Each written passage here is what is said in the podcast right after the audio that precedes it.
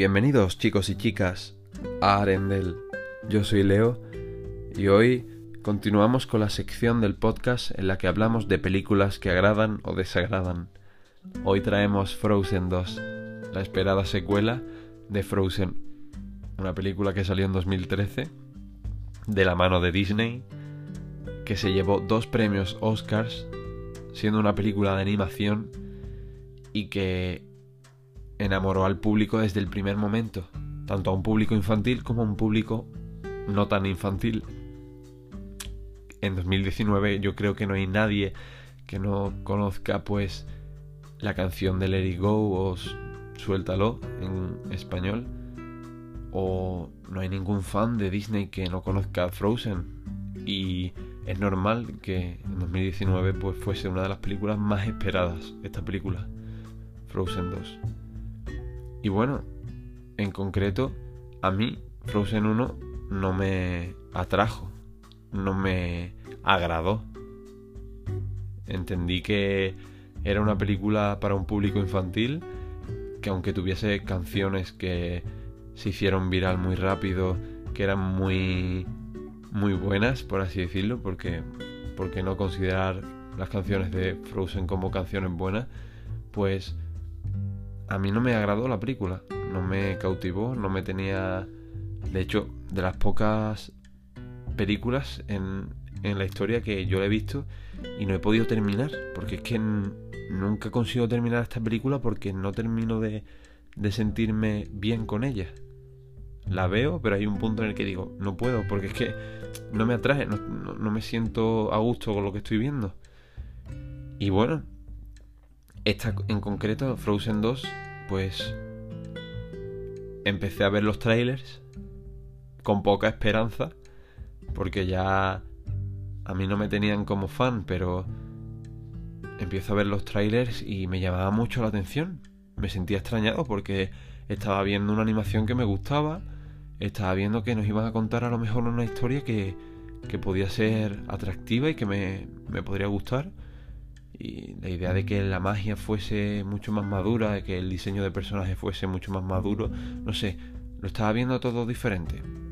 Y fui a verla y he de decir que he salido agradado de esta película. Porque es una película que aunque tenga cosas que me desagradan, pues las cosas positivas me, me hacen que la valore con, con mejor perspectiva, la verdad.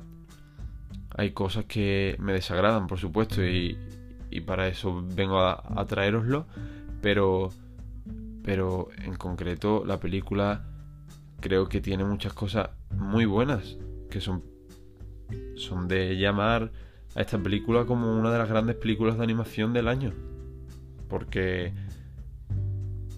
eh, junto con Cómo entrenar a tu dragón 3, para mí Frozen 2 es otra muestra de cómo el cine de animación está avanzando a pasos agigantados.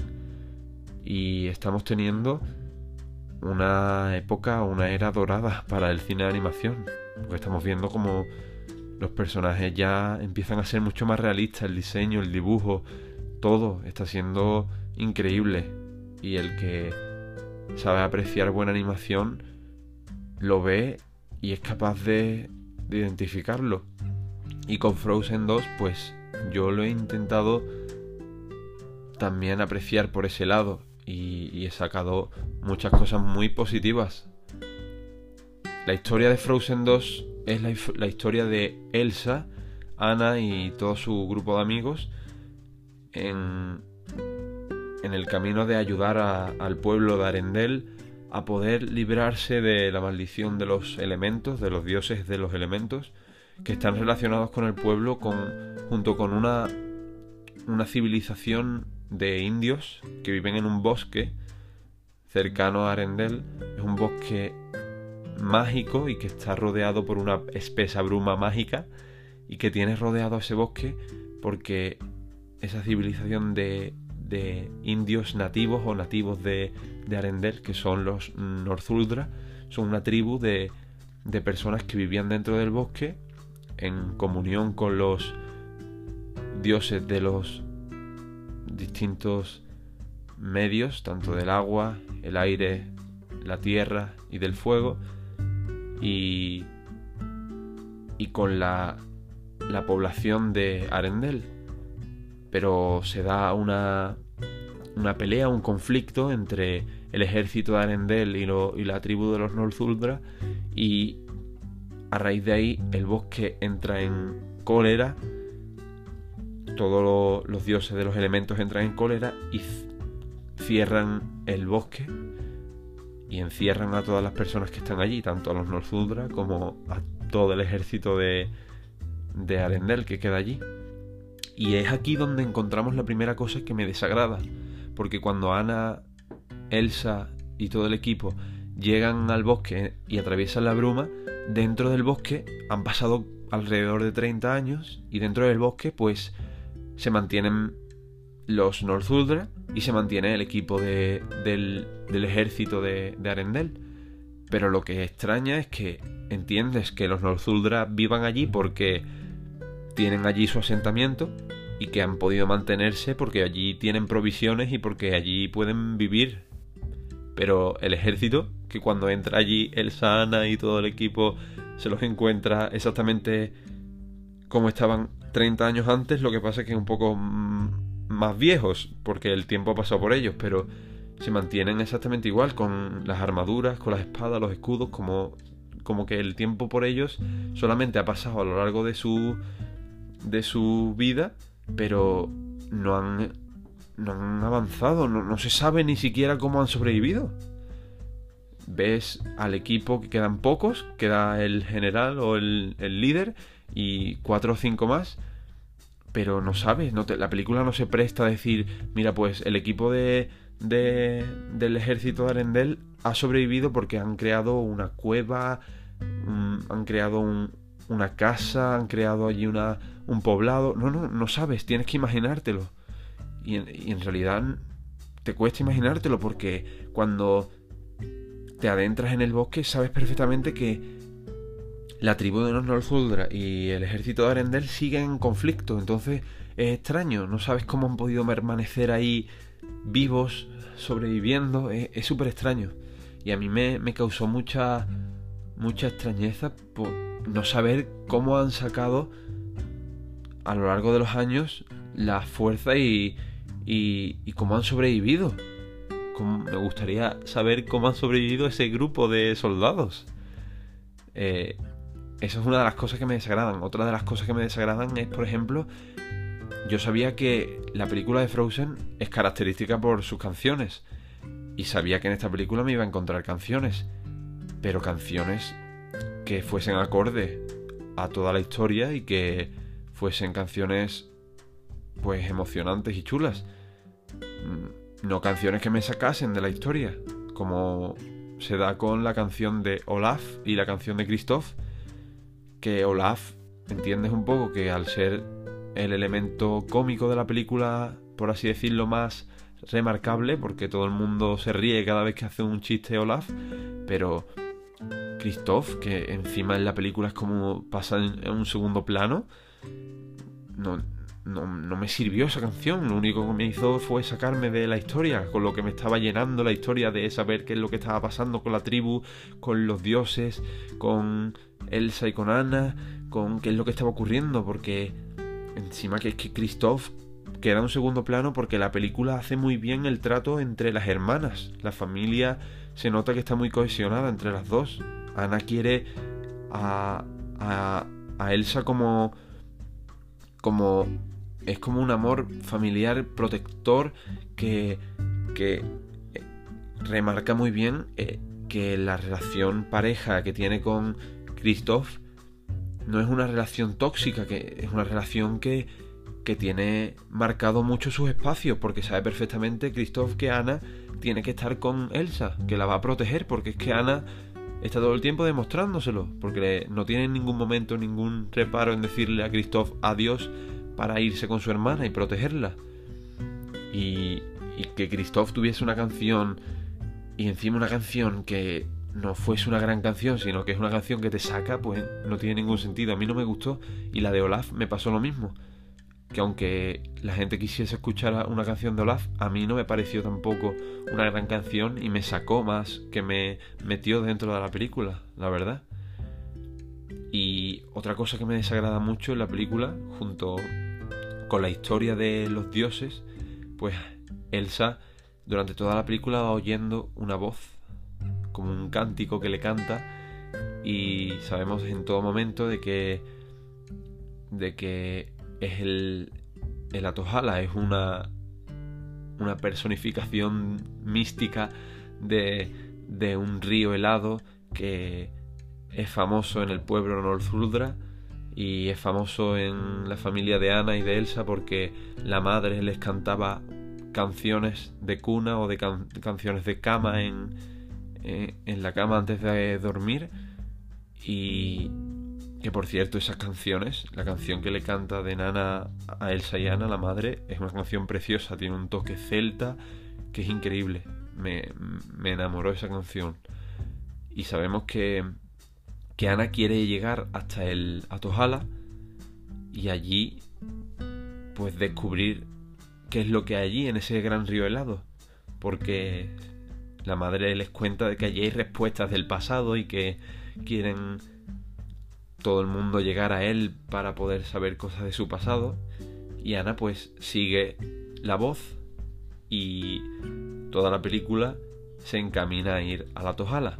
Y antes de llegar a la Tojala tenemos una de las escenas más llamativas de la película que salió en los primeros trailers, que es Ana lanzándose al mar a luchar contra las fuerzas del mar y, es una escena grandiosa en la que vemos como lucha contra las olas lanzándole rayos de hielo, como la personificación del dios del agua lucha contra Ana porque es como un caballo de agua y Ana al final lo doma, se monta encima de él, eh, van los dos por encima del agua corriendo hacia, hacia el Atojala. Esa escena tiene un color, una, una forma, un diseño, es increíble. Y encima hay una canción también muy buena que canta Elsa mientras está encima del caballo, mientras está yendo, yendo a la Tojala y, está siendo increíble. Es una escena increíble. Y cuando llegas a la Tojala por fin, pues encuentras respuestas, no, encuentras allí algo majestuoso. Yo esperaba allí la catarsis de la película, lo, más grandioso. Yo esperaba incluso que estuviesen allí los padres congelados. Y allí lo único que encuentra pues es como una cueva en la que sí hay respuestas sobre el pasado de, de la tribu de los Northuldra. Hay respuestas de, de lo que ocurre con Ana y allí Ana pues sufre una transformación. Elsa, perdón. Elsa sufre una transformación y, y pues eso, respuestas, transformaciones, pero tampoco ocurre nada grandioso. Y, y choca mucho. Yo esperaba allí algo grandioso. Y me choca, la verdad. Pero por otro lado, la película pues se presta a que disfrutes mucho de, del diseño de los personajes, del color, de la magia, de lo bien que está hecho la película, de, de la historia, porque es una historia bonita, y los personajes son muy, muy, ¿cómo decirlo? Conectas muy bien con los personajes, la verdad. A mí, por ejemplo, me pasó que me atraía mucho el hecho de, de saber cómo iban a poder salvar pues a Arendel y a la tribu. Me, me sentía con la necesidad de saber qué es lo que iba a pasar cuando Elsa llegase a la Tojala. Yo estaba dentro de la película y, y la fantasía me había inundado, la verdad. Y las canciones también me gustaron mucho la, película tiene muchas bazas que son muy buenas y que por pequeñas cosas para mí hubiese sido una gran película, pero se ha quedado en eso, en una película buena de, animación. Para, mí me ha, me ha parecido que, que ha superado a la primera película, me ha agradado más y, Y pienso de que la idea de la película estaba muy acertada, aunque hay algunas cosas que les ha faltado tratar, pero bueno, yo me quedo con cosas más positivas que, que cosas negativas, por así decirlo. También por remarcar, entiendo que haya incluso algunos fans que querrían que Ana fuese la primera pues princesa de Disney que fuese homosexual de hecho, se viene hablando mucho tiempo atrás de que iba a ser así. Y, y no ha sido así. También hubiese sido revolucionario en Disney aparecer que a lo mejor Elsa se enamorase de una de las chicas de, de la tribu de los Northuldra. Y no pasa así. Había mucho mucho sentimiento por porque Elsa y una de las chicas que estaba allí, que tiene una, escena con Elsa hablando en el fuego, pues pudiese ser que ahí hubiese algo de román de una zona romántica entre ellas dos y que hubiese algo, pero no. Al final incluso de la película, la película te, demuestra que hay un poco más de acercamiento entre entre la chica de los Northuldra y otro chico de los Northuldra. Es como, ¿por qué? Podías haber también aprovechado esa baza y hubiese sido grandioso ver a Elsa de esa forma. Si la película hubiese tenido todos los toques que digo mucho mejor trabajados y encima ese toque de, de revolución con el cine de Disney, pues la película hubiese sido un bombazo. Lo hubiera le hubiera roto los esquemas a, todo el mundo y hubiese sido una película que quedaría en el recuerdo de muchas personas. Pero bueno, a mí me ha agradado y, y para mí eso ya es algo a remarcar que me haya agradado esta película. Cuando yo, para mí Frozen era una, una saga que no me estaba captando. Y bueno, Espero que os haya gustado.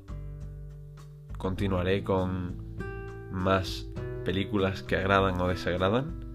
Continuaremos con más noticias que ahora mismo no, no tenemos porque tenemos un poco parado la producción de, de la serie de, de las historias de J.R.R. Tolkien que está creando Amazon Prime.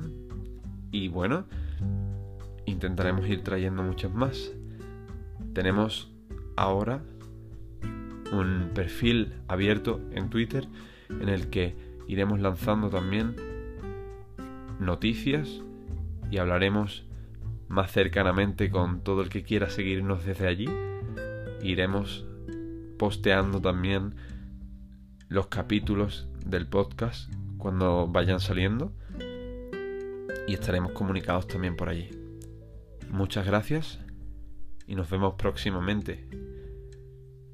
Nos despedimos hoy desde Arendelle. Un saludo.